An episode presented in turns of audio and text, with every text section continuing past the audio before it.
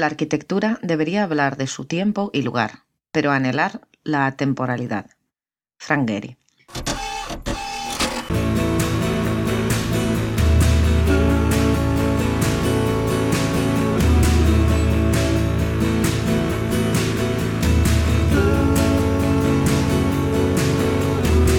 El amor será yo, arquitectura, episodio 31.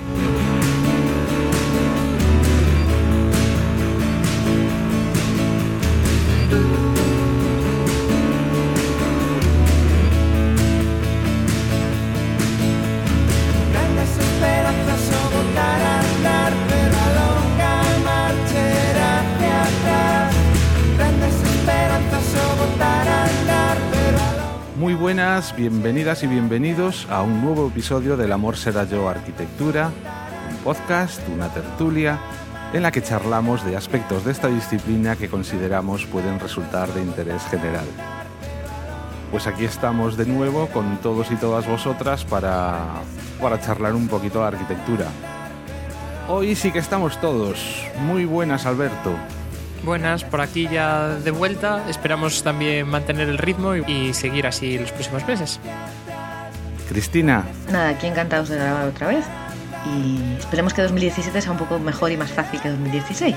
Deco, Buenas tardes, aquí on fire, en racha, aquí grabando ya podcast y dispuestos a aprender un poquito del tema que se va a hablar hoy. Sí, y decía hace un segundo que estábamos todos, pues no. Ya, lo que pasa es que como veo seis conectados, ya, ya echaba mal las cuentas. José hoy no puede estar con nosotros, pero el que sí que está es Luis. Y Luis, que no estuvo en el episodio anterior, sí que está hoy aquí de nuevo. Hola Luis. Hola, ¿qué tal a todos? La verdad es que sí, que me quedé con muchísimas ganas de hablar la, la- semana pasada, bueno, cuando se grabó el último episodio. Y bueno, por lo menos hoy sí que he podido estar aquí. Sí, porque es que hasta no sé si había sido tú uno de los mayores patrocinadores de lo de hablar del código deontológico. Hasta no sé si había sido tú el que lo propuso. O- No, no, no, no, no fui yo, pero sí tenía ganas. Eh, me mordía la lengua el otro día escuchando el episodio diciendo, "Ay, habría que haber añadido esto. Pero bueno, estuvo muy bien además. Y quien sí también está hoy con nosotros es un invitado que ya deberíais conocer si sois oyentes habituales del Amor Será Yo. Está con nosotros Fernando Jiménez Parras. Hola Fernando. Hola, muy buenas, ¿qué tal? A todos, ¿qué tal? A Fernando lo recordaréis de- del episodio que dedicamos a la literatura y a la arquitectura. Y en aquel momento ya nos comentó una de sus pasiones era la de crear recortables en la empresa Corta y Pega, pero además Corta y Pega surgió de un proyecto mayor, digamos, ¿no? Que es Docomomo. Fernando, tú perteneces a Docomomo, ¿verdad? Bueno, yo colaboro con Docomomo. Yo soy, en este momento, soy miembro de la comisión técnica de Docomomo en representación del CACOA, el Consejo Andaluz de Colegios Oficiales de Arquitectos. Y, pero bueno, llevo colaborando con Docomomo desde el año 2004, cuando empecé a, bueno, a participar en labores de estudio de la arquitectura del movimiento moderno en la provincia de Jaén. Pues justo de Docomomo, de una fundación que lo pretende es documentar y la documentación y la conservación de edificios, eh, lugares y barriadas del movimiento moderno, pues de todo esto vamos a hablar justo después de una promo. Hasta ahora que volvemos enseguida. Oye, ¿a ti qué tertulia te gusta? Pues yo lo debo hacer, para reírme un poco. Yo prefiero 59 segundos, es lo máximo que aguanto.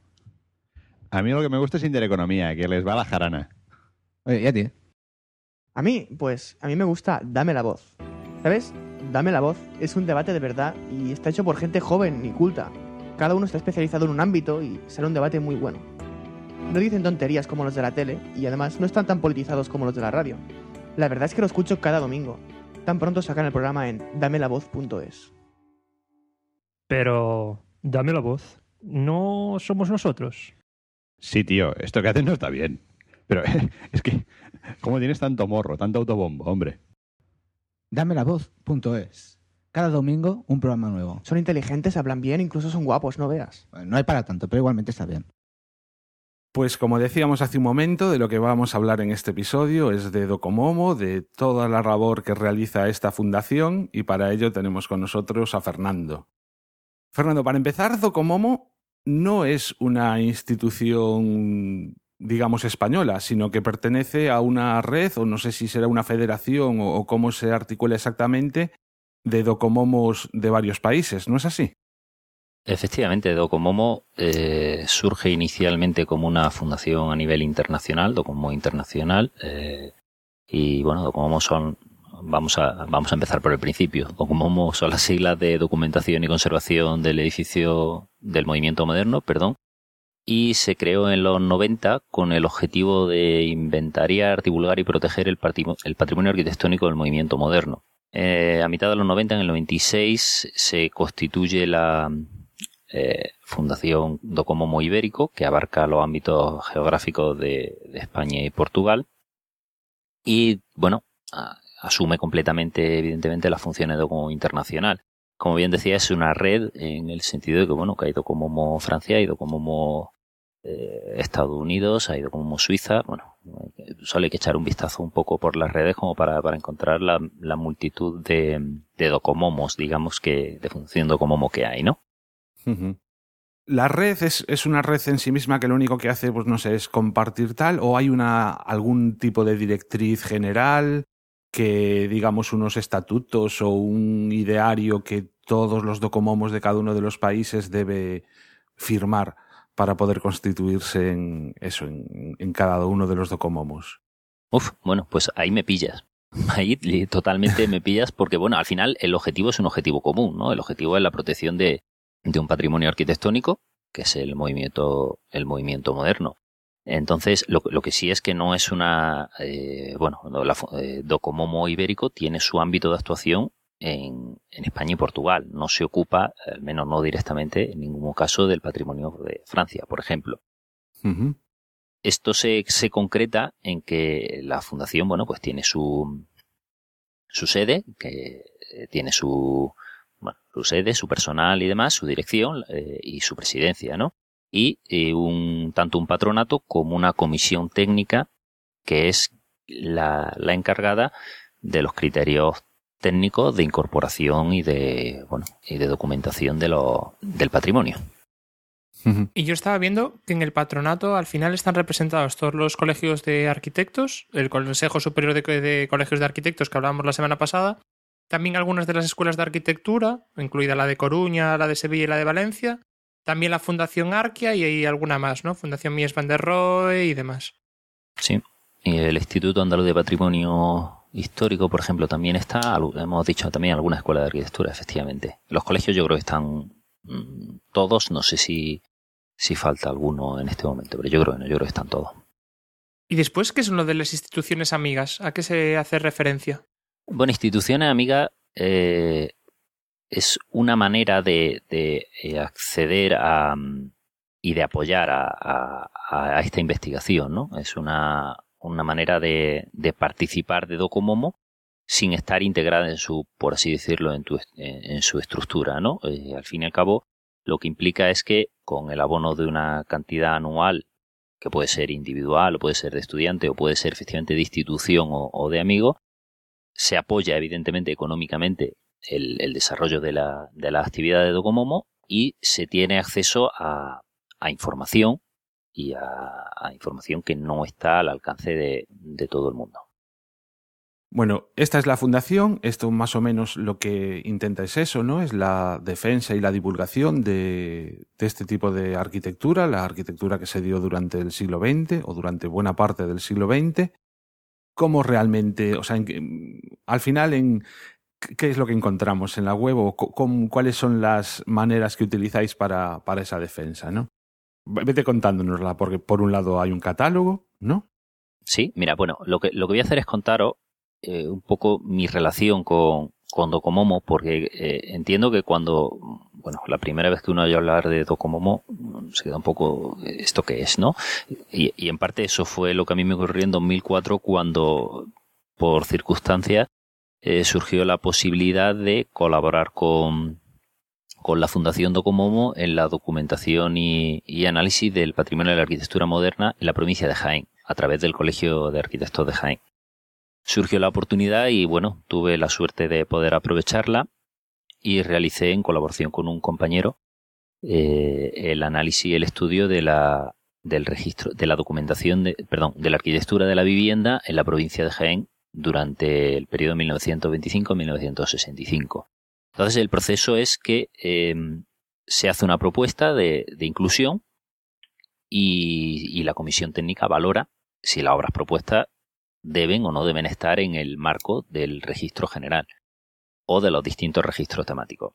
En el 96, cuando inició Docomomo Ibérico sus su, su actuaciones, eh, elaboraron un registro general compuesto por 196 obras en el que se hacía una visión general de la, de la arquitectura moderna en, España y Portugal, ¿no? Y se seleccionaron eso, 196 obras que eran las más importantes. Sucedió que, bueno, que con el tiempo se vio que era un estudio, bueno, era evidentemente un estudio eh, inicial y, un poco bueno, no quiero utilizar la palabra superficial porque no es superficial, pero como, como de rápido, ¿no? De vamos a avanzar. Y se profundizó en, se decidió estructurar en tres registros temáticos posteriores. La industria, eh, la vivienda y los equipamientos. Eh, bueno, uh -huh. mi participación comenzó en, con la vivienda, con el, la arquitectura residencial, y posteriormente continuó con, con los equipamientos. Entonces la labor mm, hablabas antes un poco de que nuestra historia de los recortables venía en cierto modo de aquí, es cierto, porque eh, corte y pega lo, lo, los montamos los compañeros que trabajábamos en Paradomomo en Andalucía Oriental, Jaén, Granada, Almería y Málaga. Y bueno, entonces el procedimiento que nosotros seguíamos era cada uno en su territorio hacía la selección que consideraba oportuna, y selección y documentación. Evidentemente no basta con, no podemos estudiar la arquitectura con una sola fotografía, con un, con un nombre, con un título, ¿no? Hay que, hay que conocer la arquitectura planimétricamente, históricamente. Y bueno, nos reuníamos y, y, finalmente hacíamos una propuesta, elevábamos una propuesta a la Comisión Técnica de toda Andalucía Oriental. Tales obras de Jaén, tales obras de Granada, tales obras de Málaga y tales de Almería, ¿no? Bueno, pues de estas relaciones durante 10 eh, años aproximadamente, pues surgió la iniciativa de hacer algo, algo al margen, algo, algo distinto, ¿no? Pero bueno, al final el procedimiento es ese, ¿no? La comisión técnica recibe unas propuestas y la comisión técnica es soberana, evidentemente, y decide si, si el, proyecto, la, la obra propuesta es adecuada, no es adecuada, tiene los valores, no tiene los valores eh, y, y, en qué nivel está de, de, de, importancia. Fernando, ¿hay algún tipo de criterio establecido o de mínimos o, o de condiciones que deba cumplir, aparte, como dices tú, del criterio de, la, de los seleccionadores? Eh, ¿Algún criterio que, que, ya os a vosotros os haga mm, discernir qué edificio puede ser presentado, cuál no? ¿O, o es criterio de lo que se presente? Esa es la gran pregunta del millón. Esa es la pregunta del millón porque muchas veces quisiéramos, todos los documentalistas, por así llamarnos, nos, bueno, nos gustaría y, y, tenemos cierto miedo de que eso existiera, ¿no? Como una fichita en la que vamos haciendo cruces de esto lo esto no lo cumple, esto lo cumple tal, y tenemos un, un 97% de modernidad, ¿no? Por decir algo. Eh, 97 de 100, ¿no? Pues o, o tienes 12 de 100, pues no va a entrar de ninguna manera. No, eso no, no, no existe y cada vez soy más consciente de la dificultad de, de establecer una tabla, o sea, o unos parámetros plenamente objetivizables. Evidentemente eh, es una cuestión estilística y de, eh, pero no una cuestión formal. Es decir, es una cuestión de intención, es una cuestión de proceso, es una cuestión de, qué aporta a la arquitectura. Eh, sí es cierto, lo, que está bien para saber un poco qué puede entrar y qué no puede entrar es ver lo que está, ¿vale? Es decir, si, si entramos en la página web de Docomomo en sus en sus distintas bases de datos o analizamos las distintas publicaciones que hay, uno se hace una idea bastante bastante interesante de lo que es la arquitectura moderna y de lo que fue la arquitectura moderna en del movimiento moderno en España y en Portugal. Entonces, con esa base, con ese conocimiento, es cuando uno, a la hora de proponer un edificio de, bueno, pues de su ámbito geográfico o de otro, porque bueno, estoy hablando de nuestro ámbito geográfico, pero esto no implica, o sea, nosotros no somos eh, unas puertas exclusivas de acceso a, a, la inclusión en el registro. Es decir, si, si alguien eh, detecta un edificio de interés que no está incluido en, el, en ningún registro y entiende que debe estarlo, pues se lo puede proponer sin ningún tipo de, problema y evidentemente la comisión valorará eh, con igualdad de, de, opinión, ¿no? Con igualdad de criterio, ¿no? Entonces, al final, uno valora si, valora personalmente si, si está, y en la comisión, la, la, las comisiones son para mí el sitio en el que eh, más se aprende de arquitectura, de arquitectura del movimiento moderno ahora mismo, porque se producen debates muy interesantes sobre, bueno, pues eso, sobre si, si tal obra es conveniente, no es conveniente, si, si, eh, si es una obra adecuada, si no es adecuada, de por qué una obra de 1965 tendría que estar o, o no, o una obra de 1928. Eh, en fin, porque al margen de, los criterios estilísticos está, bueno, se habla de un marco temporal, 1925-1965, que no voy a intentar explicar por qué son esas fechas, porque, bueno, al final yo creo que siempre hay que establecer un, unos límites, ¿no? De cuándo empieza el movimiento moderno realmente. No sé si hay alguien que es capaz de fechar eso, ¿no? Hablaba, hablaba yo antes de que la Casa Citrón, por ejemplo, del 21, me parece, ¿no?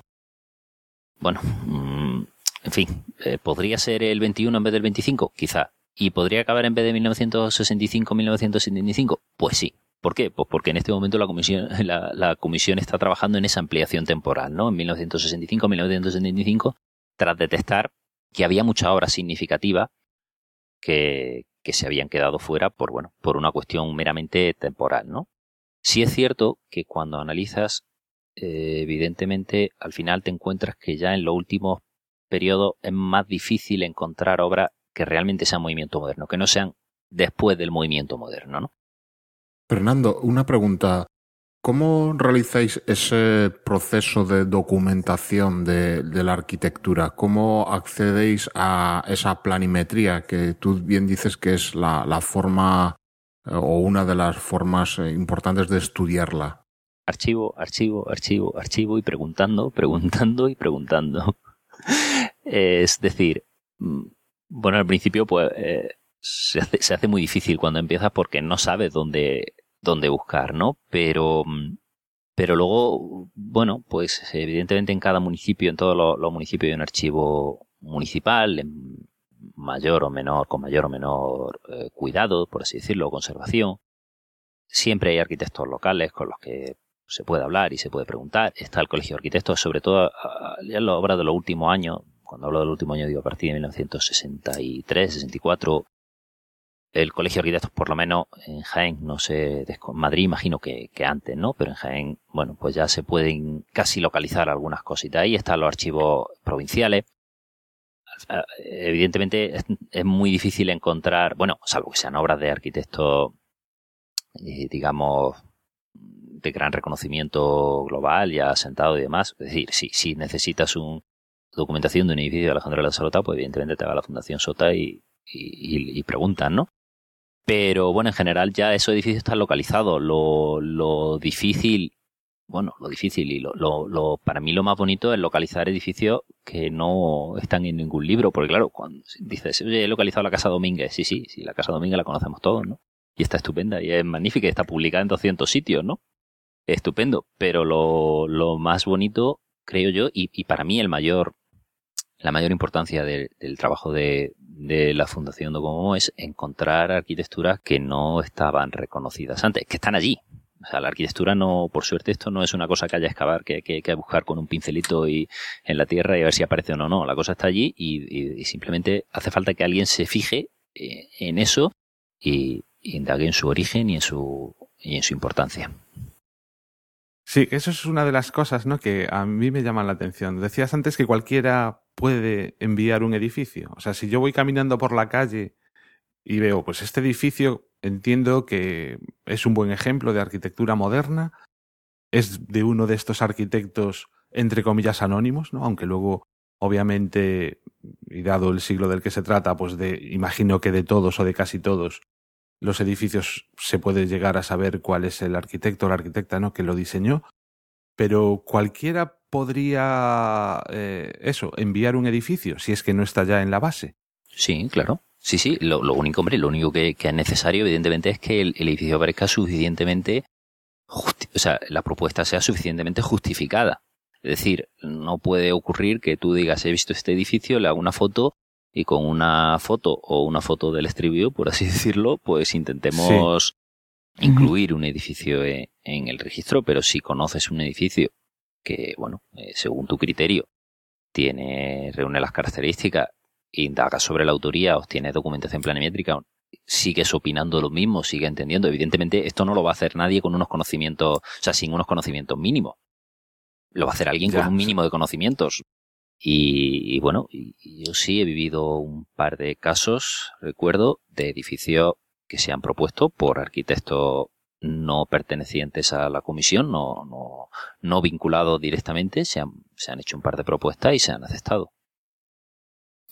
O sea, puede suceder, pero no es lo habitual. Lo habitual es que sea la propia comisión la que, digamos, vaya incorporando edificios a la base de datos, ¿no? Bueno, ten en cuenta que estamos ya hablando eh, de que la arquitectura es una cosa que es, o sea, que pertenece a un periodo eh, definido y que se ha hecho un trabajo muy exhaustivo durante estos 20 años. Entonces es realmente difícil que ahora aparezcan edificios que no hayan sido de- detectados antes, ¿vale? Eh, Es complicado.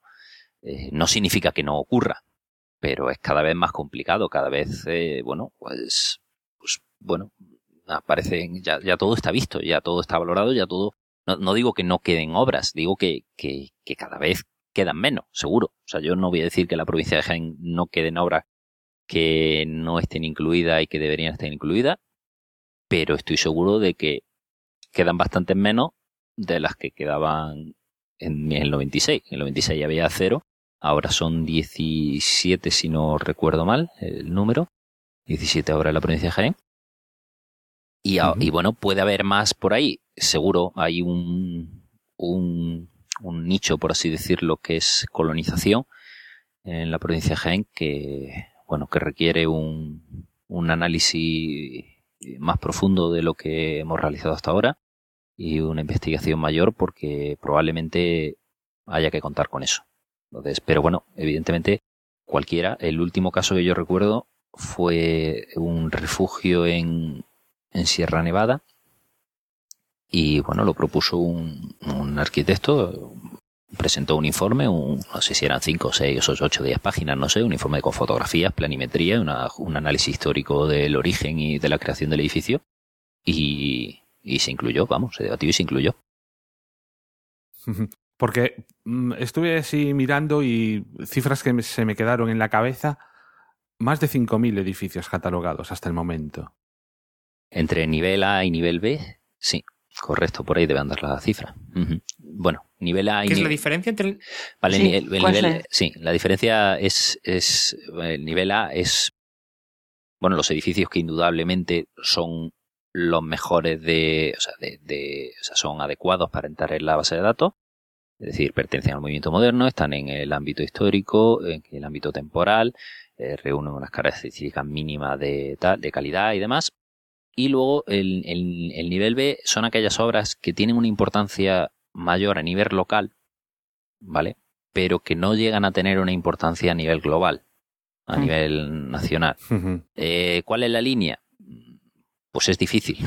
Esa línea es difícil de, de, de dibujarla porque podríamos pensar a lo mejor que es una cuestión de tamaño, ¿no? De decir, bueno, pues es que una obra más grande pues, pues tiene que ser A seguro. No, no, tampoco es eso, no tiene, no tiene por qué. Hay obras, bueno, pequeñas viviendas unifamiliares que son nivel A indiscutiblemente y obras más grandes que son, que son nivel, nivel B. Pero sobre todo es, es una cuestión esa de, de que las obras B tienen que ayudar, su función un poco es ayudar a, a entender el contexto en el que están las obras del registro en general.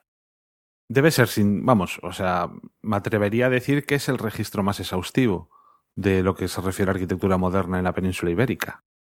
Seguro, seguro sí, sí, no hay ninguno, no, no es posible, vamos, no, no, lo- la- sí, es cierto que, que, que este registro eh, ha colaborado o, o ha, o ha recibido colaboraciones de, de otros registros, por ejemplo en Andalucía de la, del registro andaluz de arquitectura contemporánea, el registro andaluz de arquitectura contemporánea, lo que ocurre es que abarcaba, no abarcaba una cuestión estilística, sino simplemente abarcaba pues toda la arquitectura de, de, de, de, de valor, ¿no? Pero no se metía en si era movimiento moderno o no. Bueno, pues eh, de buena, en bu- en buena parte eh, se nutre de ese registro, la arquitectura, el registro Docomomo se ha nutrido de ese, de ese registro y entiendo que en otros territorios habrá ocurrido de una manera, de, habrá ocurrido de un modo similar.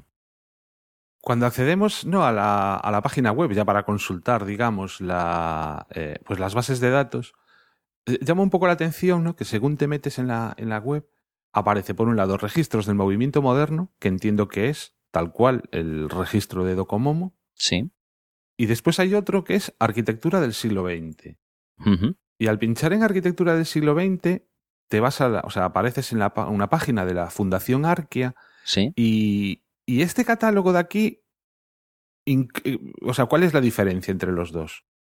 Bueno, la, la diferencia, el, el Arch, la arquitectura del siglo XX eh, se elaboró o se inició posteriormente y, y bueno, yo creo que es, es fruto de la colaboración entre varias entidades, ¿vale? Entonces, o sea, son registros distintos. Al final eh, vas a encontrar mucha, muchos puntos en común. Ocurre un poco también con lo que, con lo, que hablaba del, del RAC, ¿no? En Andalucía. Va a encontrar muchos puntos en común, pero no es el mismo registro y busca objetivos un poco, un poco distintos. ¿Vale? Es cierto que hay cierta colaboración entre, entre ambas entidades, porque si te fijas en el, en el, la descripción del, de este, es, eh, se ocupa del, o sea, tiene la colaboración de la Fundación Docomo Ibérico, el Gobierno de Gibraltar, la Fundación Mie van der Rohe, la Fundación Arquía, es el Medejo y la francesa, que es, eh, no sé, francés. Alguien que me ayude con el francés, por favor, porque no sé. Bueno, el, el equivalente, digamos, francés, ¿no? Em, Vale, entonces, bueno, pues es, al final eh, el trabajo de documentación eh, se comparte, ¿no? Un poco, ¿no? Entre, entre las distintas instituciones porque el objetivo es el mismo. El objetivo fundamental es proteger el patrimonio, del, reconocer y proteger el, el patrimonio, ¿no?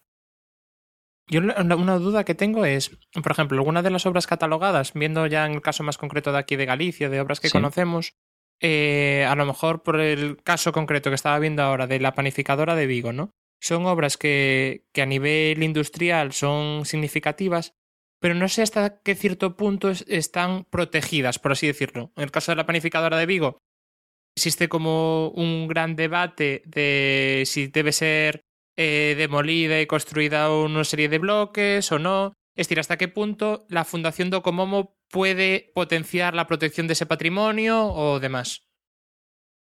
Pues no tiene, la- el, el estar incluido en un, en un, en el registro de Comomo no tiene ninguna repercusión legal inmediata, ¿vale?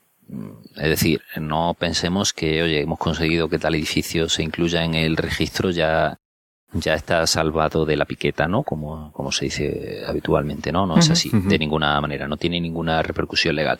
Sí es cierto que evidentemente eh, el prestigio que tiene la Fundación Docomomo eh, implica que, que a la hora de tratar de proteger un bien, de incluirlo en algún catálogo o, darle alguna protección eh, de la Consejería de Cultura o de la, de la o estatal, es más fácil si ya está incluido, o es más fácil justificarlo, digamos, si oye, si que este edificio dice Docomomo que es importante. Eh, no, no es que lo diga yo, ¿no? Es que lo dice Docomomo, es que lo dice la entidad que más conocimiento y, más autoridad tiene en, el, en, la arquitectura del patrimonio del movimiento moderno en, en España y Portugal, ¿no? Que, que algo sabrán de este tema, ¿no? Pero no es una, una protección directa e inmediata, no tiene ninguna protección legal. Evidentemente, eh, este debate está siempre, eh, es inevitable, ¿no? Oye, que está aquí incluido, hay que conservarlo, no hay que conservarlo, pero es que ahí afectan siempre otros parámetros que no son meramente eh, arquitectónicos. Entonces, en el caso concreto de que se llegasen a demoler, ¿desaparecería del catálogo de Docomomo o- se mantendría en otra ficha, por así decirlo? Eh, no, de momento eh, debe estar, debe conservarse, ¿vale? O sea, debe estar eh, el- la Fundación Docomomo incluye el registro Docomomo incluye edificios existentes. Si el edificio deja de existir o deja de tener los valores que tenía, pues no debería seguir en el registro. Es lo, lo razonable en principio. a lo mejor debería ser razonable que, que existiera un, un registro C o un registro, no sé, de arquitecturas perdidas. Eso sería, yo creo que sería muy interesante, pero no, en este momento no, no existe. Y si el edificio es modificado, no sé, por imagínate alguno de estos edificios que no le han dado la protección a tiempo y se permite alterar la fachada, por ejemplo, y pierde la esencia por el que se catalogó, ¿también se saca de catálogo? O... A ver, debería sacarse de debería. O sea, los si, si es una sí, intervención... Claro, te estamos poniendo a ti unos casos que tampoco... bueno, yo, eh, eh, como se dice en la distinta, los distintos blogs, páginas web y demás, esto refleja las la opiniones de los colaboradores y no necesariamente coinciden con, con las opiniones oficiales de nadie. ¿no? Sí. ¿Vale? vale, esto es mi opinión y, y, y, hasta donde yo llego, ¿no? A ver, lo que ocurre es que, que sí, yo creo que, que, si un edificio ha sufrido una alteración significativa, una, una alteración que, que impide la lectura del edificio con sus parámetros originales, con sus valores originales, con su vinculación al movimiento moderno, o sea, si ese, si, si tú analizas un edificio que en el momento actual y dice este edificio en aquel momento sería estupendo, pero ahora no vale nada, lo razonable sería que se saliera. Ocurre es que ese trabajo hay que hacerlo. Es decir, eh, no hay nadie, no hay nadie que esté supervisando los eh, no sé cuánto, los mil, dos mil, tres mil edificios que hay dentro del registro, pendiente de decir, oye, que a este le han cambiado, le han puesto toldo, ¿no? Por, por decir, no, fuera. No, no, no es posible, ¿no? Que en algún momento es posible que haya una revisión general de el estado de los edificios incluidos en el registro. Pues no digo que no fuese interesante, desde luego. Y en ese momento, pues a lo mejor sería el momento. Lo más parecido que se ha hecho a eso fue una revisión del registro general. El registro general, como comenté al principio, se hizo en el 94-96, me parece que se publicó, y incluía 190 y tantas obras de España y Portugal. Eh, hace como cuatro años, si no recuerdo mal, se hizo una revisión, porque bueno, porque se había visto que, que cuando se elaboraron los registros temáticos, aparecieron muchas cosas que debían estar en el registro general, o sea que era como un buen resumen. El registro general es, por así decirlo, un resumen, un, los imprescindibles del movimiento moderno en España, ¿no? O sea, uh -huh. 100 obras de arquitectura del movimiento moderno que deberías conocer, ¿no? Bueno, pues un poco así, ¿no? Y se vio que, que había muchas obras que, que, no estaban ahí por desconocimiento o porque no se habían incluido en, su momento y que había que incluirla. Eh, la comisión técnica eh, ahí fue cuando yo empecé a colaborar con la comisión técnica. Yo antes no asistía a las comisiones técnicas y creo que por ahí fue con la primera que yo asistí. La comisión técnica tomó, hizo una propuesta de, no recuerdo si 300 y algo obras y demás, que una comisión externa de expertos, de grande el nombre, hizo, eh, revisó y finalmente se quedaron, creo que son 256 obras que se han asumido que el que bueno que el Ministerio de Cultura ha asumido como el catálogo a ver si lo leo bien como el catálogo del Plan Nacional de Conservación del Patrimonio Cultural del siglo XX ese nombre tan largo no bueno ese ya es otro paso muy importante para que esos edificios tengan protección vale o sea que, que poquito a poco eh, aunque no tengan protección eh, inmediata no tengan una protección directa tampoco um, despreciemos la, la capacidad de que Docomomo logre esa protección paulatinamente. Entonces, todos los edificios que están incluidos en este Plan Nacional de Conservación del Patrimonio Cultural del siglo XX, digamos que es, eh, cualquier ayuntamiento está obligado, si hay alguno de estos edificios en, en, en su territorio, a adjudicarle algún tipo de protección, ¿no? Pues habría que ver la vinculación legal, eh, pero tarde o temprano sí. Es decir, yo no sé si en este momento eh, ya ha alcanzado, a ver, porque, bueno, todos sabemos los vericuetos que tienen las leyes y, y, y demás. Sí, que y los tampoco, ministerios, esto es Ministerio de Cultura, ¿no? Esto es Ministerio de Cultura, efectivamente, sí. Eh, no es tan inmediato. Las protecciones y las catalogaciones no son tan inmediatas, ¿no? Pero, pero el objetivo es ese, evidentemente, ¿vale? El objetivo es decir, es decir, no tendría ningún sentido que, el Ministerio de Cultura dijera, vamos a hacer un, un plan nacional de protección, o sea, de catalogación, es decir, vamos a reconocer que estos 256 edificios de la arquitectura del siglo XX y entre paréntesis 1925-1975, es decir, esto, eh, eh, aquí voy a, voy a decir una cosa un poco fea, ¿no? Está bien lo de los 256 edificios de la arquitectura del siglo XX, 1925-1975, y está bien que se haya asumido el, el- la propuesta de, de Docomomo, pero estamos excluyendo 25 más 35 años de ese periodo, que bueno, eh, que, que- que habría que, que verlo, ¿no? Habría que ver qué pasa en esos, en esos 30 y 40 y tantos años, o sea, de 40 años, ¿no? Para, para ver qué ocurre, porque, eh, bueno, hay mucha arquitectura en esos, en esos años. Bueno, y de hecho, la, y la prueba es que eh, está habiendo mucha arquitectura propuesta para incluirla en la ampliación de 1965 a 1975. Pero el objetivo, tu pregunta era si deberían, pues tarde o temprano, tuyo que la ley prevé esa protección. Eh, me estaba acordando ahora de yo que he participado en la realización de varios planes generales aquí en, en algunos ayuntamientos de Galicia. Una de las cosas ¿no? que, cuesta trabajo en, los planes es ver exactamente qué edificios deben ser catalogados y qué edificios no deben ser catalogados. Y una de las ayudas, que incluso para los propios equipos redactores, pues sería saber que hay determinados catálogos que de forma automática, digamos, el mero hecho de estar incluido un edificio en un determinado catálogo, pues que ya tuviese que ser eh, catalogado.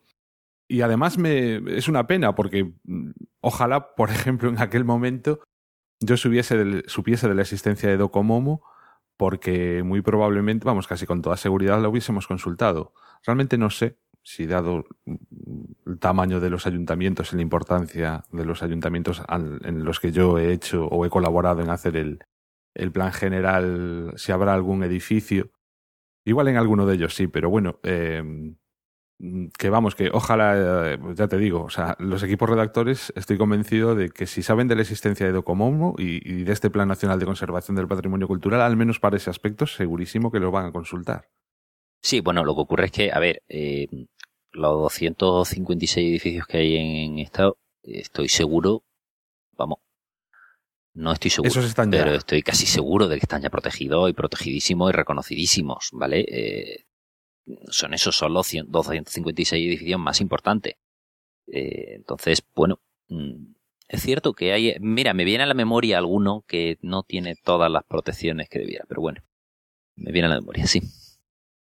Mencionaba Juan su, bueno, su trabajo en, como urbanista.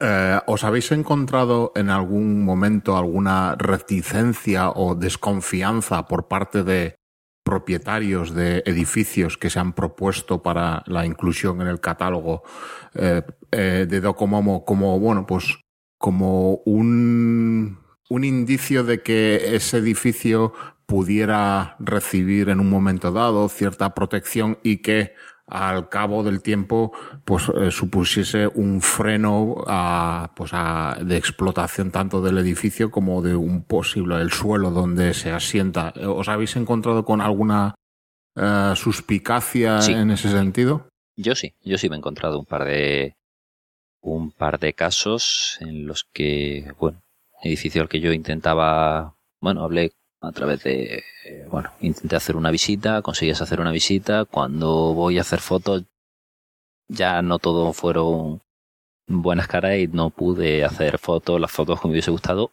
simplemente para analizar el edificio debidamente, es decir, eh, yo visitaba el edificio para valorar si, si podía o debía proponerlo. Eh, no pude hacer las fotos pertinentes, no pude analizar. De hecho, la visita acabó antes de lo deseable, antes de lo previsto, porque, bueno, porque tenían que consultarlo, ¿no? Pues eh, sí, ha ocurrido en algún caso y en algún caso de ir a fotografiar algún edificio ya incluido y, y- y, bueno, pues efectivamente lo que dices, ¿no? Que, que existe un poco el miedo a que me proteges, un, me catalogas un edificio. el- bueno, la palabra catálogo es que esa palabra es. eh, yo, creo que la bicha, totalmente. Yo creo que es mejor, no, vamos, creo no. Yo la palabra catálogo jamás la digo, ¿no? En- cuando estoy trabajando en una cosa de estas, porque te, te arriesgas a eso, a, a no volver a visitar el edificio, ¿no? Porque suena muy. impone mucho, ¿no? Hay gente a la que le impone mucho. Bueno, una vez que nos metemos en el catálogo, pues lo que nos encontramos, un poco para también llamar a la curiosidad de nuestros oyentes, es una ficha eh, con algunos datos, el, nombre del edificio, los arquitectos que participaron, año de inicio, año de finalización, mm, la dirección postal, hay fotos, hay un plano de situación y una pequeña descripción. Pero no es toda la información ¿no? a la que se puede eh, acceder. Existe la figura de los amigos de Docomomo, que si pagas la correspondiente cuota, accedes a un poco más de información. ¿No es así? Es, un- es esa la vía de financiación que tiene Claro, eh, claro, entiendo que eh, este tema de los amigos me parece que lleva tres años o quizás a los cuatro años. Y eh, bueno, llega un momento en el que la documentación es tan, tan extensa, hay tan, tanta documentación y demás, que bueno, que este mecanismo, bueno, entiendo la existencia del mecanismo, ¿no? De, eh, y es la, la manera de, de acceder eh, es esa, ¿no? Bueno, hay, evidentemente hay obras de pequeña entidad en las que no hay más de dos fotografías. Por ejemplo, habéis nombrado antes la panificadora de, de Vigo y, bueno, hay dos fotos. No, ahí no debe haber planimetría, no se habrá localizado y demás y bueno, pues mm, eh, está bien, ¿no? Está toda la documentación que entiendo que hay, habrá por aquí la, la bibliografía siempre eh, está, está protegida, o sea, siempre está con acceso filtrado y demás, pero bueno. Sí, ese es el, ese es el, el, el mecanismo. A ver, eh, es un poco, a mí me resulta un poco duro porque entiendo que, que, que tiene que ser así, porque si no, no se, no se suelen sustentar las cosas y demás, el trabajo hay que hacerlo y el trabajo hay que financiarlo y demás. Pero por otro lado también uno dice, joder, es que, que lo que interesa, lo, lo bonito que sería que todo el mundo pudiera disponer libre, absolutamente libre, pero bueno, de, de toda la documentación. De todas formas, tampoco hay, tampoco estamos hablando, no sé, no, no recuerdo mismo cuál es la, la cuota es muy de- poquito. la cuota. O sea, Bueno, creo eh, que no es una cosa excesiva y siempre tienes además acceso, acceso a una documentación importante, no hay, no es decir, oye, te estoy enseñando el nombre y ahora si quieres ver la foto, no, no, no es, no es así. que no es que, o sea, que da la sensación de que, que va, o sea, si a mí al, al revés, ¿no? Me parece que, que yo de, o sea, si realmente hubiese un interés en, más allá de, mira, si realmente te interesa esto, pues ayúdanos a, a seguir con la Claro. labor, esconderíais mucho más, eh, o, o estaría escondida mucha más información de la que está. O sea, yo ahora mismo he entrado en, en uno al azar, en el mercado de abastos de Córdoba, tiene cuatro fotografías, eh, no, tiene cuatro fotografías de las cuales se muestran tres.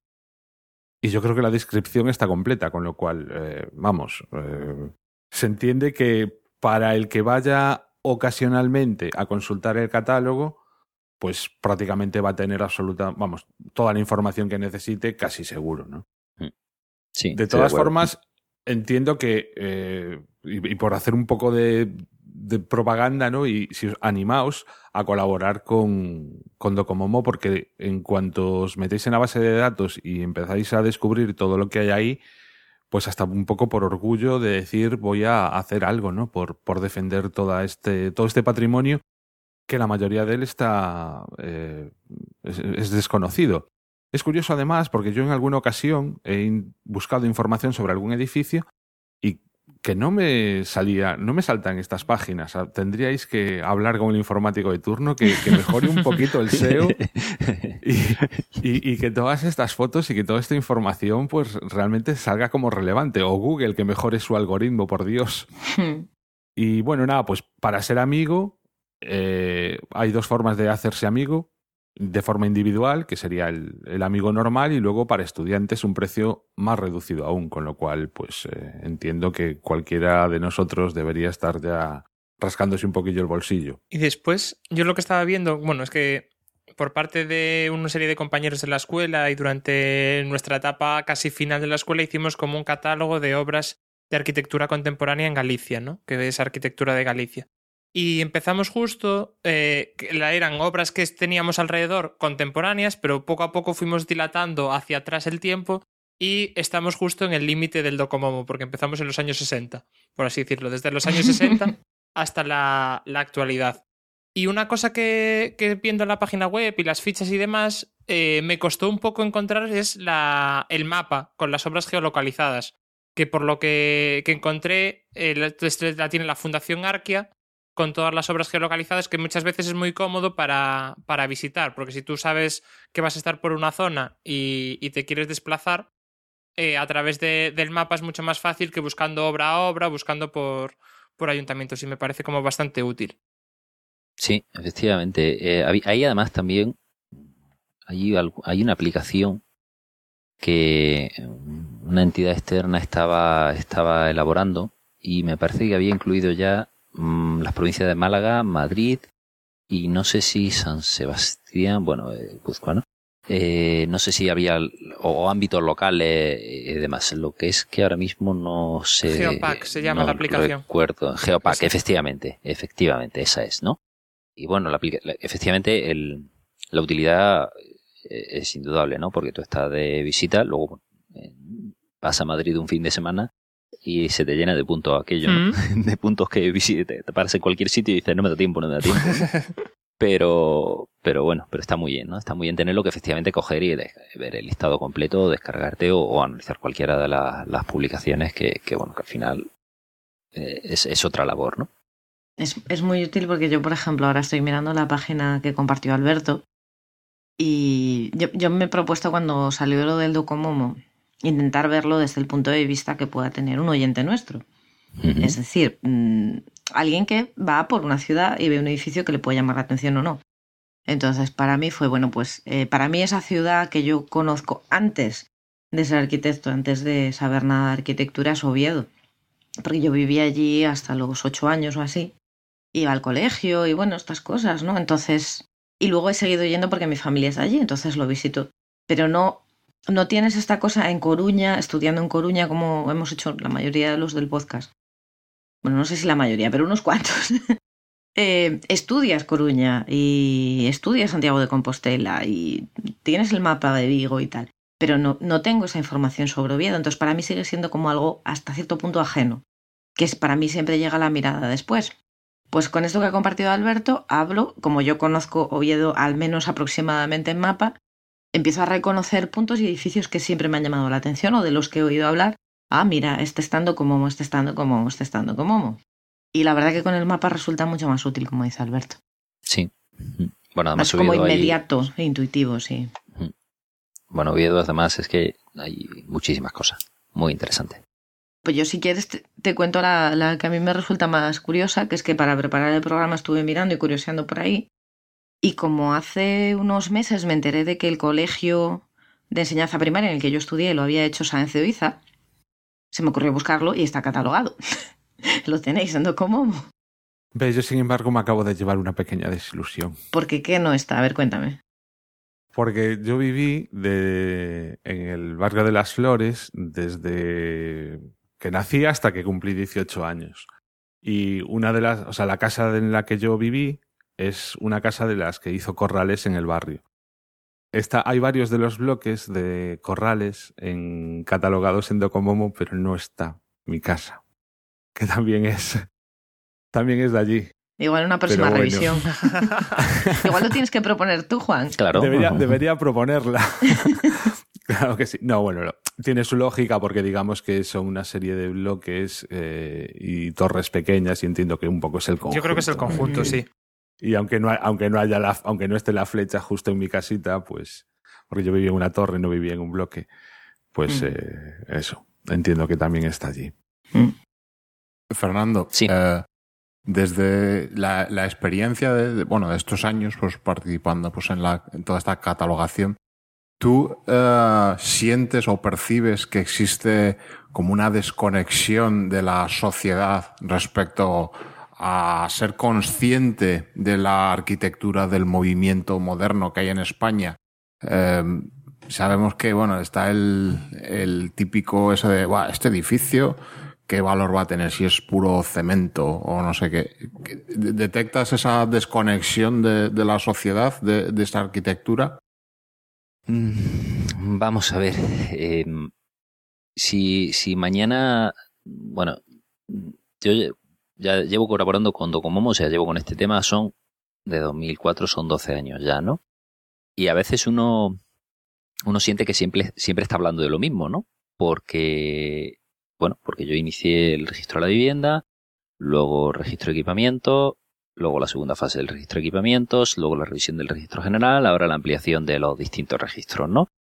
Y con cada una de estas, de estos, por así decirlo, evento, he tratado de, de contar estas cosas de alguna manera, ¿no? En eso tengo la suerte de que el Colegio de Arquitectos de Jaén es como una pared a la que le puedes tirar cosas que te las va a devolver de buena manera, ¿no? Porque es un... eh, siempre está dispuesto a hacer cosas, ¿no? Tengo la suerte de que mi colegio es muy, muy hacedor de cosas, ¿no? Y siempre, y bueno, hemos hecho, hice una pequeña exposición sobre, sobre la, la arquitectura de la provincia, las obras que estaban incluidas en la, en la provincia de Jaén, que además ha tenido cierta, cierta vida después, porque ha tenido tres, cuatro, mm, posi- o sea, se, ha, movido por cuatro, por cuatro sitios, se ha rescatado en varias ocasiones. Y en esas situaciones es cuando ves que eso ocurre. Es decir, la gente que no está vinculada a nuestra, a nuestra profesión y matizo aún más, la gente que, que no está vinculada a la historia de la arquitectura de alguna manera, es decir, bueno, evidentemente tú hablas con alguien que ha hecho el doctorado el último año y, y- y evidentemente es otra visión, pero sí notas que hay compañeros eh, que no conocen lo que tenemos, no, no saben lo que tenemos, eh, la importancia del patrimonio que tenemos y le explica algo y dice, ah, pues verdad, que- que bien, ¿no? Eh, luego además hay tres sucesos o tres hitos que son, aunque luego hablaremos de ello, que es lo de la placa Docomomo, pero han habido tres hitos eh, yo, que yo he vivido en Andújar, en uno de los edificios, que es el Colegio de los Padres Paules, luego en el pueblo de colonización de Mira el Río, en Vilche, y este año el tercero. Y en el primero sí sabían, o sea, la gente que estaba allí del pueblo, que la gente local sí sabía lo que tenía. O sea, sí eran plenamente conscientes de que tenía un edificio, bueno, esto siempre ha sido distinto y siempre ha sido otra cosa y, ya- y sa- sabemos que tiene cierta, cierta importancia. Eh, Mira el Río, de alguna manera, también, aunque eh, con cierta lógica a ellos les preocupaban otros temas para ellos más importantes. Y, y este año la placa en Jaén se ha puesto a, a- a un kiosquito, a un kiosco de prensa que, bueno, que, que alguno de vosotros que estoy convencido de conoceréis, al menos en forma de recortable, porque, bueno. Sí. y se le ha puesto la placa a este edificio y, bueno, y ha llamado la atención en el sentido de que, bueno, ese edificio lleva ahí, pues eso, de 1956 y es un edificio un poco de estos que son invisibles. Es muy pequeñito, pero, pero no como para no verlo, ¿no? Y, y bueno, eh, sí, sí notas eso, ¿no? Esa cierta ah, desconexión. Pero bueno, creo que esta iniciativa de las placas, de la que si queréis hablamos ya o lo dejamos para luego, es una iniciativa importante que yo creo que, que tiende a ayudar a eso, ¿no? A decir, a, por lo menos a, a dar un toque de atención, ¿no? Pues sí, per- perfecto lo de seguir con las placas. A mí lo primero que se me ocurre es, eh, no todos los edificios tienen placa, ¿no? No, no. Mm, De momento pero, no. pero entiendo que todos los edificios lo tendrán, la tendrán. Entiendo que la idea de Docomomo es que todos los edificios tengan placa. Lo que ocurre es que, evidentemente, bueno, la placa, eh, esto surgió, me parece, en 2011 o 2012, si eh, tengo ahora mismo dudas con la fecha. Docomomo realizó un concurso para diseño de la placa y, bueno, y el concurso lo ganó una placa que para mí es preciosa, muy, muy bonita, además muy, muy acertada. Quiero decir, es de los concursos que cuando lo pierdes o no lo ganas, eh, dices, pues claro que no lo ha ganado, pero si es que esto, si es que el que ha ganado es buenísimo, ¿no? ¿Cómo, cómo voy a ganar yo, no? Eh, Muy, es una placa muy elegante, muy eh, discreta, sencilla a la par que elegante, digamos, ¿no? Y, y es muy, es una placa estupenda, ¿no? Entonces, eh, desde entonces, en general, con motivo de la, de la celebración del Día de, de la Arquitectura a principios de octubre, pues se están colocando las placas en función de las demandas de las distintas entidades.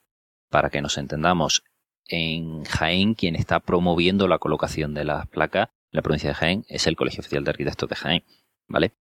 Eh, lo promueve con todo lo que implica promoverlo, es decir, el colegio dice, oye, queremos ponerle la placa a este edificio y el colegio lo paga todo y lo gestiona todo y, lo, y pone la placa.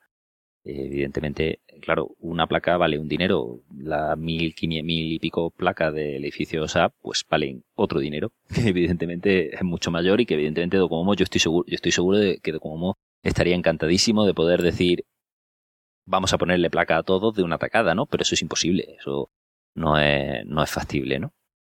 No, yo es que lo que te iba a decir que es que me parece acertado que, que sea así. Porque además mm, entiendo que cada vez que se le coloca la placa a uno de esos edificios, pues es como, te- como darle sus cinco minutos de gloria mayores, ¿no? O sea, como un reconocimiento especial a la individu- individualidad de cada uno de esos edificios. Que no si de repente, de la noche a la mañana, nos encontramos pues 5.000 placas por ahí colocadas, ¿no? En, en un montón de edificios. Sí, sí, bueno, realmente se está haciendo, se está haciendo así, se está, se está haciendo de cada, de cada edificio señalizado una pequeña fiesta, ¿no? Un pequeño evento en el que se le dan eso. Está bien lo de los cinco, sus cinco minutos de gloria y sus cinco minutos de que la prensa local se haga eco y, Efectivamente. y, y que, y está muy bien. ¿no? Probablemente, pues, si de repente se- en un mes se colocan, se dijese vamos a colocar tal placa, pues eso, tendríamos cinco minutos de gloria para mil edificios en España, ¿no? Y también yo creo que igual recordarle, porque esto todo se trata, yo creo que desde un punto de vista amplio, de visibilización, para que la gente realmente entienda el valor que tiene algo que vive en día a día. Por ejemplo, cuando estaba yo mirando estos ejemplos, llegué a la página web del colegio que os comentaba antes. Y entonces yo estaba por ahí intentando investigar. Digo, bueno, es un colegio, tiene una página web, hablan de secretaría, no sé qué. Digo, en algún sitio tendrán una pequeña mención a quien fuera arquitecto, que para eso era, me parece que tío o sobrino de la madre superiora, que por eso es, un colegio eh, concertado, ¿vale? De monjas. Y por eso Sáenz de Oiza hizo ese colegio ahí, que si no, me parece que no sé si tiene mucha más obra en Asturias o si es hasta la única. Vale, eh, en el colegio no hay absolutamente ningún tipo de mención al valor que tiene el edificio, que quieras que no, bueno, aunque sea una obra menor de Oiza y no es Torres Blancas y no es yo que sé, tiene, tiene interés, ni siquiera hay ningún tipo de mención al respecto. Sin embargo, hace poco en las páginas principales de Docomomo eh, estáis hablando en las últimas noticias sobre la Facultad de Geología de Oviedo, precisamente, creo. Con unas fotos que yo he decidido que tengo que ir a verlo. Ahora en Navidad que voy de visita, digo, tengo que ir a verlo porque esto es precioso. Y tienen allí, eh, en la propia página de Geológicas, tienen un pequeño artículo diciendo, ah, pues mira, ahora estamos incluidos aquí y no sé qué. Y bueno, como que es, a mí me parece como más, no sé cómo te diría yo.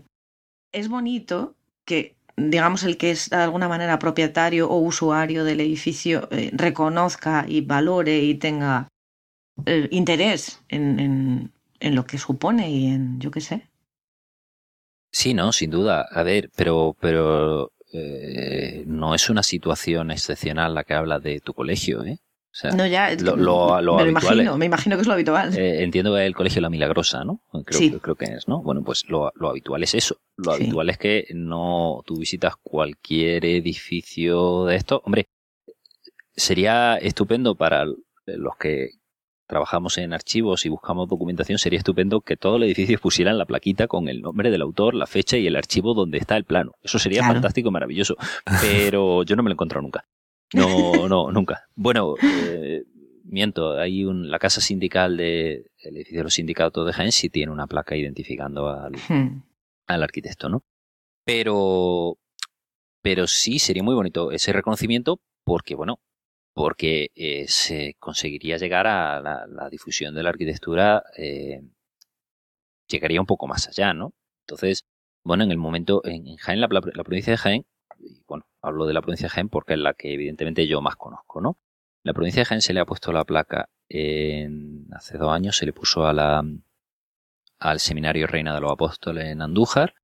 Andújar es una población que para mí es un caso muy singular porque tiene la mayor acumulación de arquitectura del movimiento moderno en toda la provincia de Jaén, por encima de, la ciudad de Jaén, incluso. ¿eh?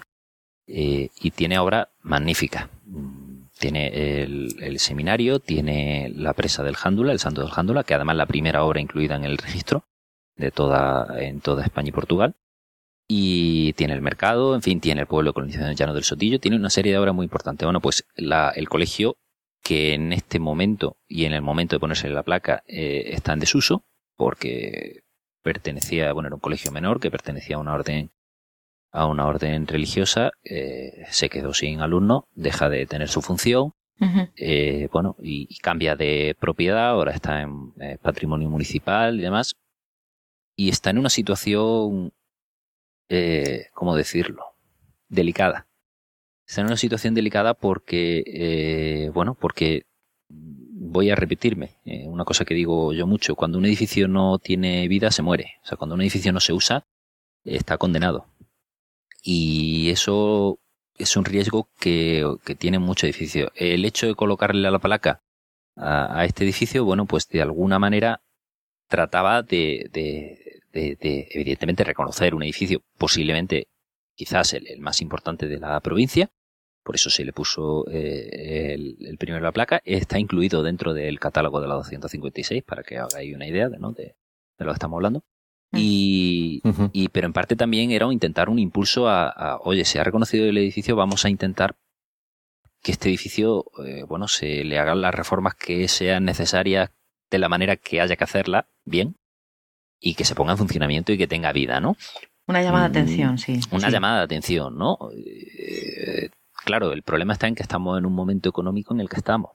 Y no es tan fácil. No es tan fácil ahora decirle al Ayuntamiento de Andújar, oye, que tienes que gastarte no sé cuánto en... Sí, sí, si, si yo quisiera. Es lo que. Su respuesta sería eso. Dice, pero ¿de, de dónde saco? ¿De dónde saco, no? Eh, para Mirar el Río, el pueblo de colonización de Mirar el Río de Fernández del Amo. Bueno, el seminario de Reina de la Apóstol es de Luis La Orga, ¿vale? El seminario, el, pueblo de colonización de, de Mirar el Río de, de Fernández del Amo. Aquello fue una cosa, mmm, lo de la placa fue una cosa muy bonita porque estaba allí gente que habían sido primero eh, colonos, o gente, gente que vivió desde el principio allí. Estuvo hablando conmigo un señor que había construido el pueblo, o sea, que había ayudado a la construcción. Y bueno, ellos de alguna manera sí eran conscientes de lo que, del sitio en el que viven, pero bueno, sobre todo eran conscientes por el tema de la, de la protección, ¿no? Porque este edificio sí tiene cierta protección, sí está incluido en un registro genérico de la Junta de Andalucía, una inscripción genérica de la Junta de Andalucía. Y claro, a ellos los que les sienta mal es que hasta para poner un aire acondicionado tiene que venir el de cultura a verlo. Es lo que ellos yeah. te cuentan. Pero, yeah. pero sí se vivió, mm, o sea, yo aquello lo recuerdo como que, que la gente lo disfrutó mucho, lo, está muy orgullosa de, eh, bueno, de, de, oye, que es mi pueblo, y que es un pueblecito muy pequeño, y que, y que, y que, bueno, estuvo allí toda la junta directiva del Colegio de Arquitectos de Jaén. Eh, se llevó la exposición, la exposición estuvo allí un, un tiempo en uno de los locales expuestos. Eh, a mí me tocó improvisar un poco una, una conferencia porque yo iba de, yo, o sea, yo iba por capricho personal, ¿no? De, de, de ver la placa y asistir al evento y tal. Y claro, estaba allí y me tocó, ¿no? y, y pero fue, fue, fue bonito porque después de esa preocupación ¿no? de todo el mundo, oye, no, que es que aquí tenemos el problema de que la carretera se inunda y demás, cuando ya asumen que, que, sí, que entiendo tu problema y demás, pero que tal, cuando ya asumen que, que esos son problemas ajenos a, a la importancia patrimonial del, del, pueblo, pues lo, lo veía la gente, la gente estaba muy orgullosa, todo el mundo estaba muy orgulloso de, este es mi pueblo, ¿no? Y como dice los programas de Canal Sur, ¿no? Este es mi pueblo, ¿no? Y el tercer caso en la provincia de Jaén ha sido el kiosco de prensa. Kiosco de prensa, ahora me voy a echar, bueno, he venido aquí a hablar de mi libro, ¿no? Me voy a echar flores porque yo estoy, yo estoy muy orgulloso de esa, de la inclusión de ese edificio porque realmente es el único que, que está incluido en la provincia de Jaén de todos los registros que yo he descubierto he descubierto pasando durante 20 años por la puerta, ¿no? O, o, 30 años de mi vida pasando por la puerta, un día sí, otro no, pero bueno, salvo los que llevo viviendo fuera, ¿no? Y, pero todos los demás, al fin y al cabo, bueno, pues eh, antes, de alguna manera o de otra manera estaban publicados o, ya señalados, ¿no? El Seminario Reina de los Apóstoles, por ejemplo, tenía una publicación en, en la revista Arquitectura de la revista, perdón, Informe de la Construcción, ¿no? Tiene más de una publicación en algún sitio. Todo está a ver, estamos hablando de un momento, eh, estamos en el siglo XX, es que es difícil que haya algo que no esté, no esté ya estudiado, no esté ya localizado, ¿no? Pero sin embargo, el kiosco pasaba completamente desapercibido. En este momento está en desuso y yo cada vez que voy a Jaén paso por allí con un poquito de miedo porque es que aquello desaparece en media hora de pala o, o en diez minutos de pala, es que no necesita más, es que es que eh, el que está cortando el árbol se equivoque y le pega un tiestazo. Y bueno, yo tenía ese miedo y lo sigo teniendo porque ahora está en desuso, está mal conservado.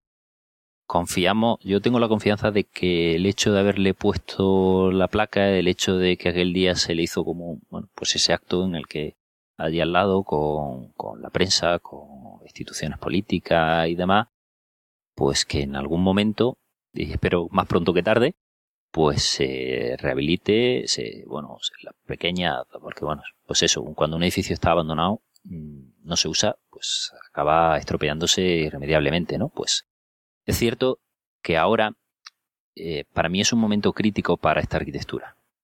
Para mí el, eh, momento en el que estamos, eh, para esta arquitectura me refiero a la arquitectura mm, del movimiento moderno que no ha tenido una continuidad, o sea que por algún motivo ha dejado de usarse, porque es complicado adaptarse a las normativas actuales, a, a los requerimientos actuales y demás, y es un momento, yo creo, crítico en ese, en ese aspecto.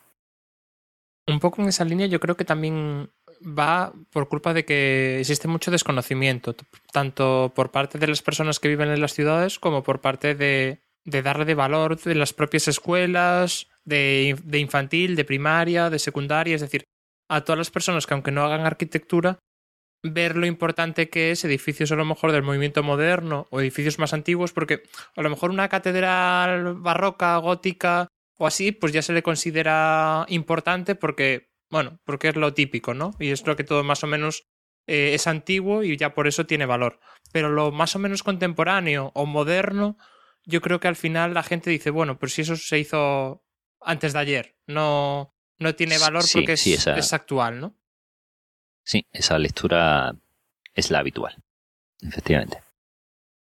Fernando, el catálogo sin duda entiendo que es lo más importante ¿no? de Docomomo, pero en la web de Docomomo encontramos bastantes cosas más.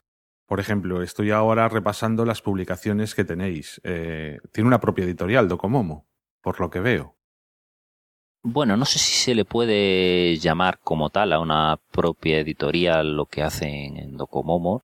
Sí es verdad que en las últimas publicaciones eh, la está realizando, se están la están realizando a través de la Fundación Caja de Arquitectos, la Fundación Arquía. Eh, y editan, bueno, de- siempre en colaboración, entiendo, pues editan la acta de los congresos, eh, editan, bueno, se han editado todos los registros hasta, hasta, hasta la actualidad. Estoy viendo además que hay muchos de ellos que están agotados.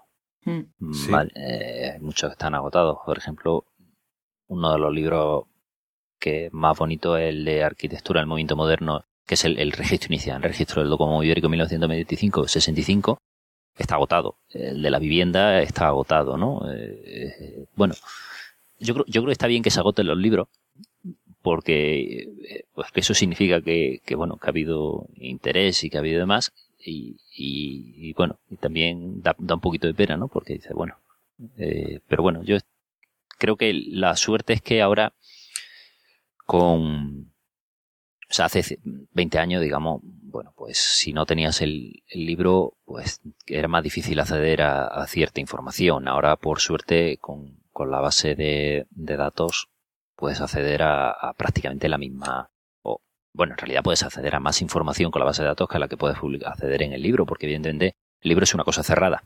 Y, y ya está, el, eh, la base de datos siempre es susceptible de ampliarse.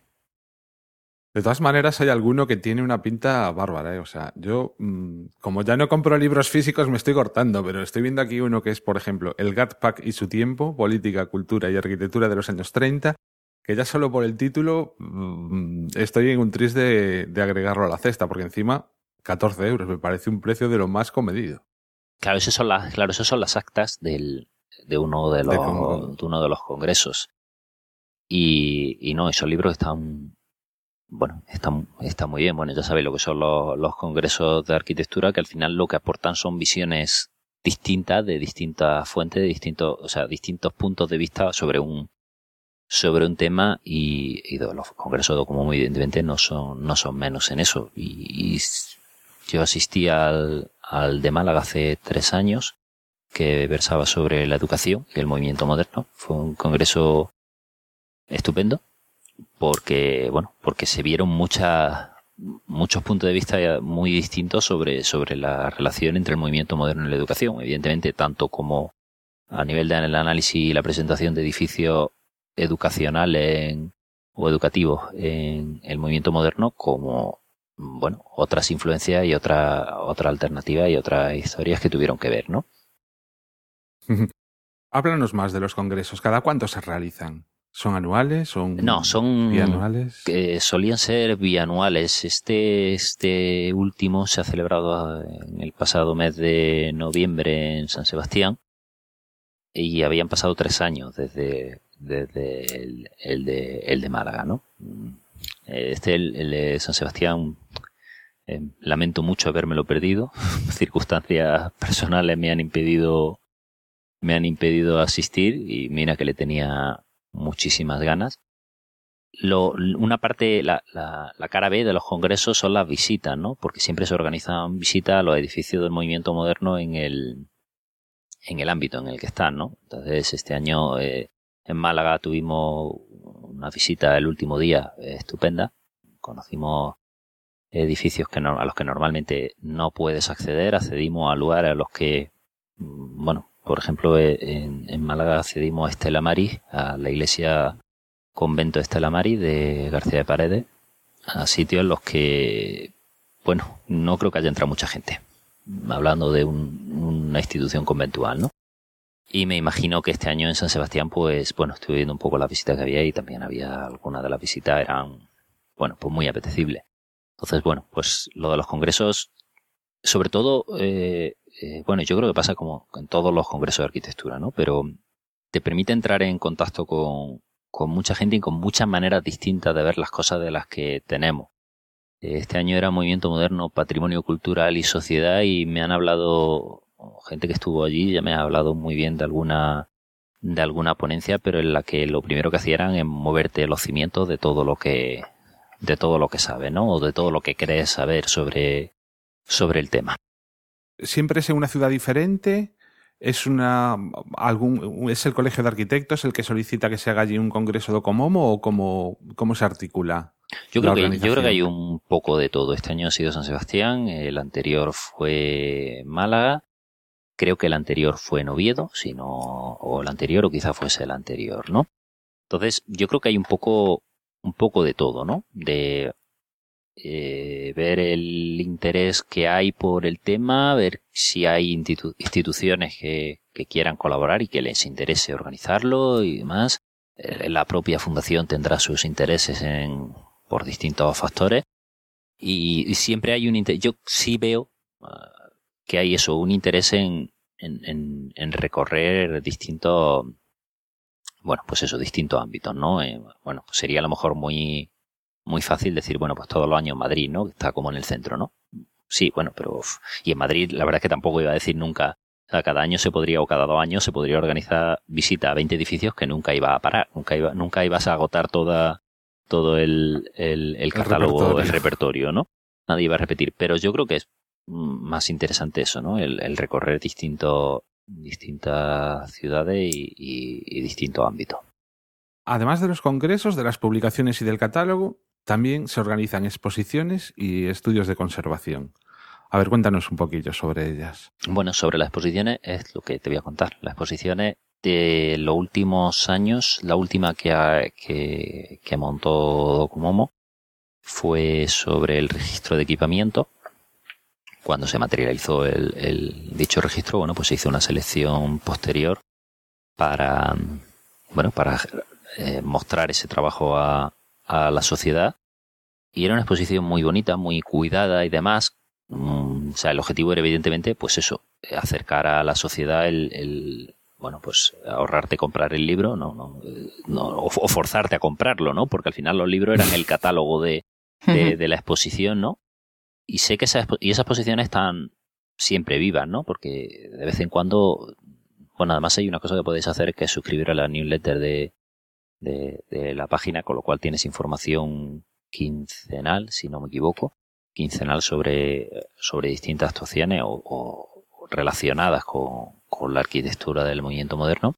Y, y de vez en cuando ves, oye, pues ahora está en Valencia, ¿no? La de vivienda, ¿no? Pues ahora está en Valencia o se ha llevado parcialmente a, a tal sitio, ¿no? Y de una de estas exposiciones surgió lo de lo que os he comentado yo de hacer la de, la de Jaén, ¿no? Porque estuve viendo, visitando en Madrid la de equipamiento y me daba una envidia tremenda. Y, y pensé, "Uf, pero es que llevar esto a Jaén es imposible. O sea, es una exposición grande y, y con todo lo que implica una exposición grande, ¿no? De, de transporte, de segu- seguridad y todas estas cosas, ¿no?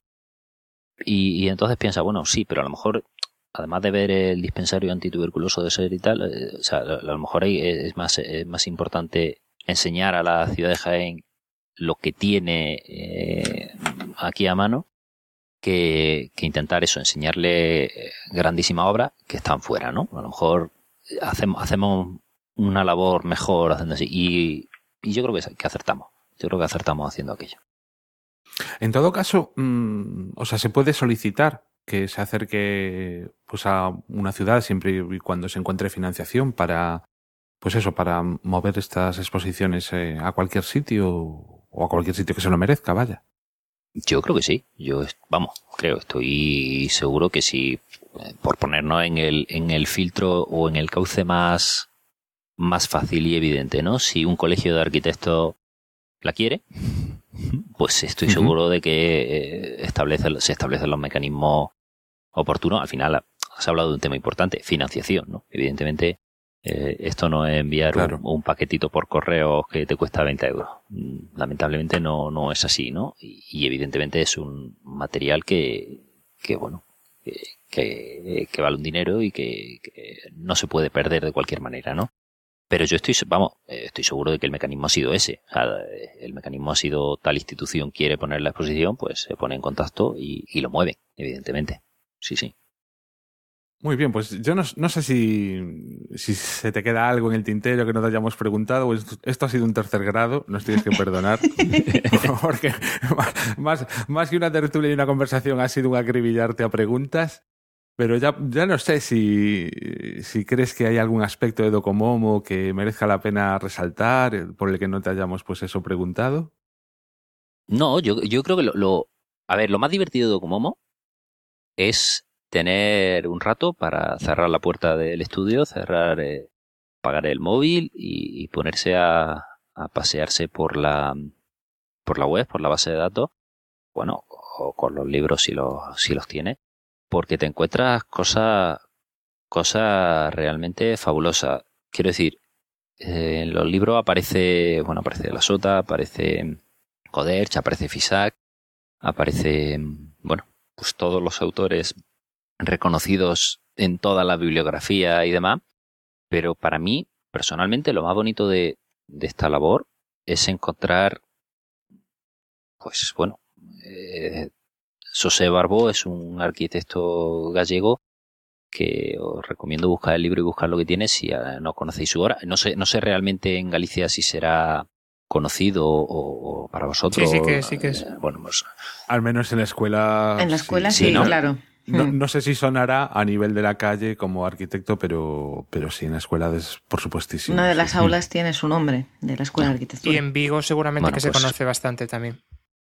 Bueno, pues eso está estupendo, ¿no? Pero, pero bueno, para los que no hemos estudiado eh, allí y no, no lo tal, pues, Claro. pues te sorprende muchísimo el, la, la obra. En, por, era por poner un ejemplo, ¿no? De, de, eh, de este hombre, porque, bueno, cosas alucinantes, ¿no? Y bueno, en Asturias, vamos a ver, todo el territorio hay cosas fascinantes, ¿no? Pero ya digo que, que para mí lo más importante es el descender a los locales, ¿no? A los que, es decir, que sí, que Sota, yo soy sotiano al 100%, y, y que sí, que todos lo conocemos, y, y cuando descubre a ser, pues eres, ¡buah! ¿no? Espectacular, y sí, sí, y, es maravilloso.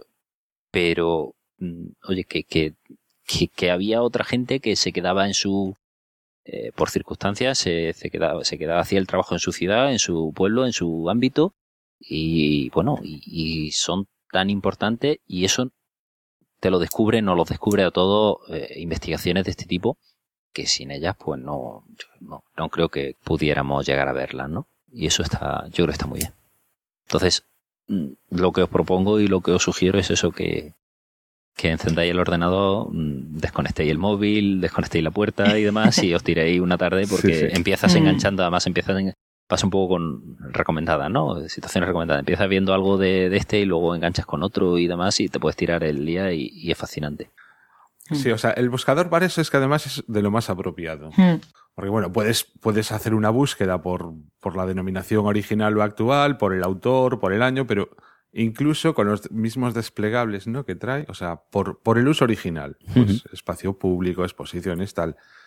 Por registro, la arquitectura de la industria, la vivienda moderna, los equipamientos modernos, bueno, e incluso por localización. Y ya simplemente ahí, entrando en cualquier apartado al azar, es ir de uno a otro, de uno a otro, de uno a otro, de uno a otro, y probablemente, en algún caso, incluso metiéndote en el mapa, ver cuál es el entorno, o sea que eh, sí que puede convertirse en un vicio esto. ¿eh? Sí, sí, no. Bueno, yo hace tres, dos, tres años estuvimos de visita familiar, de viaje familiar en- por Asturias. Claro, yo llevaba todo mi... Todo Bueno, preparado. lle- llevaba algún... Bueno, me- menos preparado de lo que hubiese querido. Siempre uno se prepara menos de lo que de lo que hubiese querido y, llevaba el, mi, Google Maps completamente marcado de, de sitios por los que había que pasar o ir, ¿no? El día en Oviedo fue, mm, pues claro, el, agotador en el aspecto de no, es que quiero ver esto, es que quiero ver aquello, es que quiero tal, ¿no? Y quieres verlo todo. Y, y bueno, pues eso un poco lo puedes hacer sin moverte de casa gracias a, a, la, a la base de datos y a la geolocalización, ¿no? Porque te permite ese, ese viaje y, y bueno, y luego ya pues no tienes que ir, luego ya cuando vas a- al sitio no tienes que ir mirando el, el para localizarlo porque como ya el medio lo conoces pues lo localiza fácilmente, ¿no? Y, y eso está, eso está bien, sí. ¿Te puedo preguntar si tuviste la oportunidad de ir a conocer el salto de Grandes de Salime? La central hidráulica. Mm, No, o sea, tuve, a ver, tengo dos niñas pequeñas, no podía hacer ese, Es, ese- es mucho. ese- sí, sí, sí. Sí, él lo Es que- tenía, o sea, lo tenía en Sí. recomendación y demás. Ya Proaza, la central hidroeléctrica Sí, de Proaza, sí. eso sí la que- visitamos.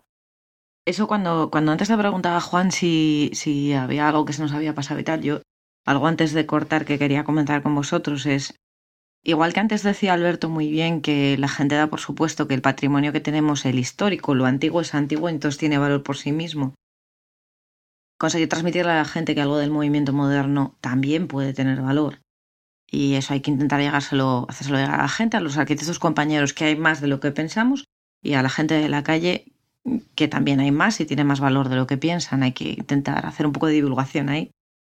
Yo creo que el siguiente reto, una vez que ya tengamos a la gente valorando las iglesias del movimiento moderno, por ejemplo, o los centros educativos o las universidades, que además casi todas son de esa época, obviamente. El siguiente salto es la arquitectura industrial.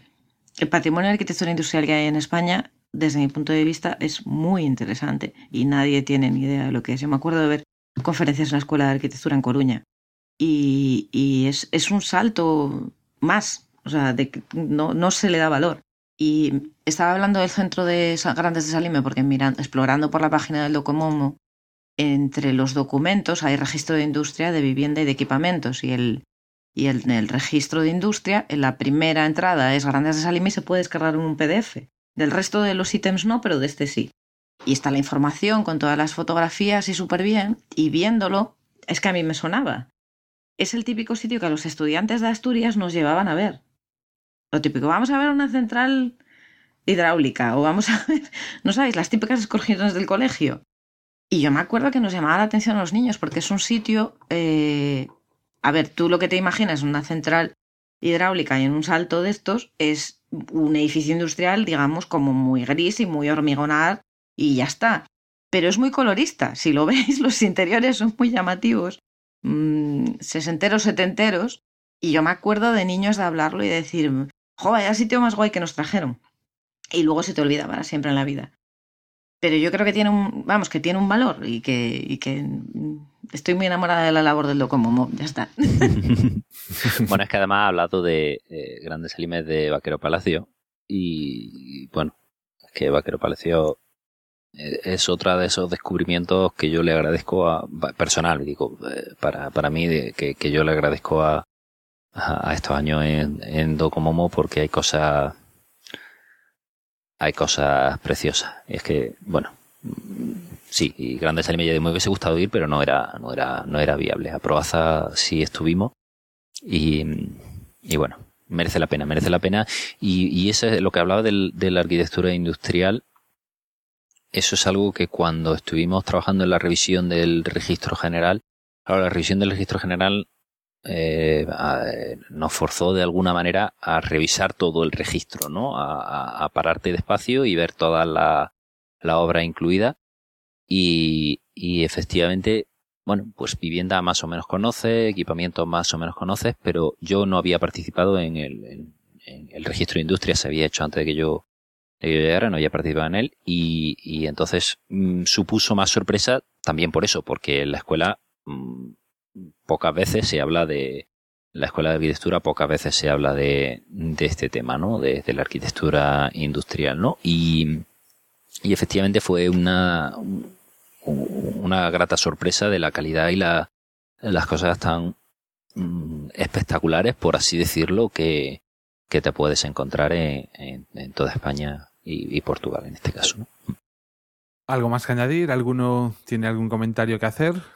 Yo co- coincidía con lo de la- la- los edificios industriales, porque también estaba echando un vistazo al catálogo, a, bueno, a la ciudad donde yo he vivido casi todos estos años, en Alcalá de Henares, también cuenta con mm, tres ejemplos de eh, catalogados por Docomomo, que era la perfumería Gal, la compañía Roca, radiadores y, y la fábrica de caramelos Fiesta, pues que también me ha... Esto, esto es un viaje a, la, a, la, a la nostalgia de, que te lleva muchos años atrás y, y tiene ese valor sentimental además del puro arquitectónico, ¿no? Muy... eh, digamos que te, te toca varios resortes dentro.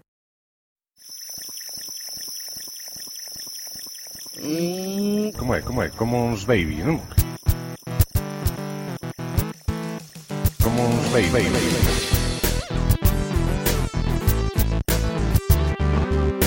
Porque o común non sempre é vulgar. E compartir non é roubar. Escoita, como uns baby. Música libre para ouvidos sen parás.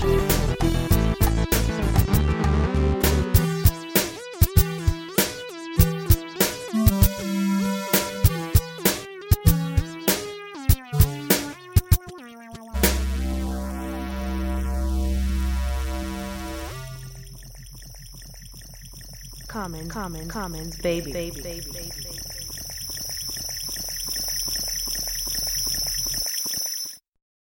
Imagino que como nosotros hemos estado haciendo ahora, cualquiera de vosotros y de vosotras que nos estáis escuchando, seguro que en cuanto podáis acceder a un ordenador, si no lo habéis hecho ya desde el móvil o desde el lugar en el que estéis escuchando el episodio, habréis accedido como mínimo a ver qué cositas tenéis cerca de, la arquitectura moderna.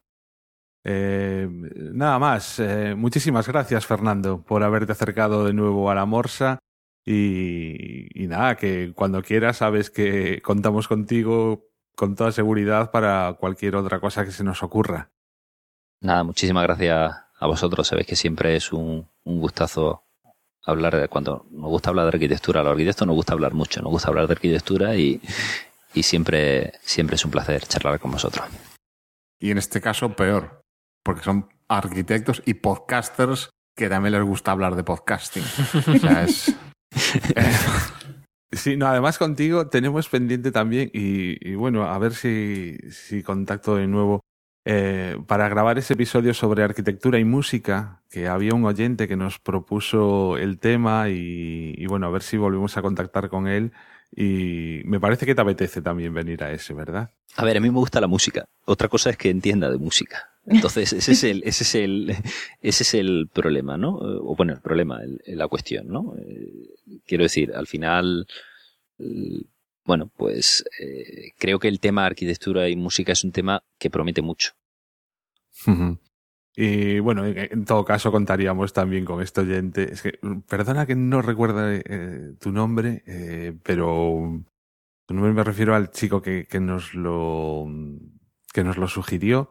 Esperemos que a lo largo de este 2017 que empieza pronto, si no ha empezado ya, en función del momento en que estés escuchando el episodio, pues a ver si a lo largo de este año pues traemos ese episodio y como mínimo en ese te vuelves a pasar por aquí. Un placer cuando, cuando corresponda, por supuesto. Nada, y el resto, Alberto, ¿alguna cosita más antes de acabar? ¿O nos vamos despidiendo ya? Únicamente desear a todos feliz año nuevo y esperamos estar de vuelta en breve. Cris. Nada, agradecerle a Fernando su participación, es un encanto, es una maravilla tenerlo aquí con nosotros. Y nada, eh, eso, felices fiestas a los oyentes y nos vemos en 2017.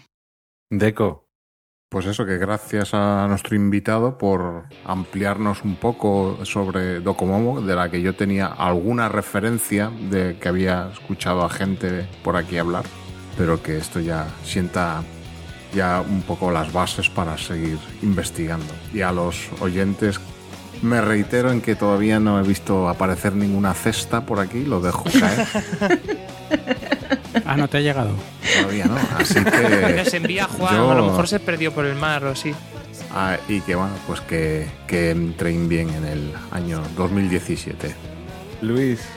Pues nada, yo también lo mismo que todos vosotros. Agradecer a Fernando porque da gusto que casi que nos ha hecho el episodio eh, él solito. Nosotros nos hemos limitado a escuchar atentamente a- y a hacer alguna pregunta así puntual. Y nada, pues eh, a ver si es verdad que este 2017 nos trae una regularidad que estamos intentando recuperar estos últimos meses. Pues nada más, muchísimas gracias por haber llegado hasta aquí. Os recuerdo los métodos de contacto. Nos tenéis nuestra la web es lamorserayo.es, la dirección de correo electrónico lamorserayo@gmail.com. Estamos en Twitter arroba lamorserayo, también en Facebook facebook.com barra lamorserayo y eh, los episodios los podréis encontrar bien en la web o bien en iTunes o en iVoox. Y también sonamos de vez en cuando en Radio Podcastellano.